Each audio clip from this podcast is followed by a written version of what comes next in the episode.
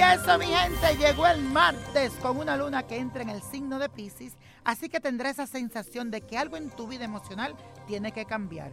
Pero ojo que la energía del Sol en tensión con Marte hace que te sientas impulsivo, agresivo y de mal genio. Cálmame esos impulsos, los enojos y no trate de imponer hoy tu voluntad.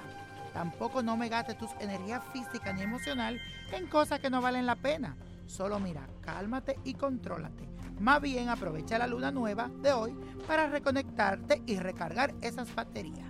Afirma lo siguiente, controlo todos mis impulsos para que mi vida sea un reflejo de mi interior.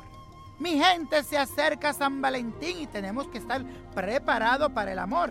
Así que vas a buscar una rosa roja, verbena, azucena, vas a poner todo esto en una licuadora con suficiente agua y vas a sacar ese zumo bien coladito. Le vas a agregar las esencias de canela, pacholí y de rosas. Esto lo vas a hacer como una aflicción. Y cada vez que te bañes, vas a untarte todo esto en tu cuerpo de abajo hacia arriba, diciendo, ritual bendecido de amor, atrae a mí el amor a mi vida. Ritual bendecido de amor, atrae el amor a mi vida. Mucha suerte. Y hablando de suerte, la copa de la suerte nos trae el 23, 27, 37, apriétalo, 28, 49, 53 y con Dios todo, sin el nada, let it go, let it go, let it go.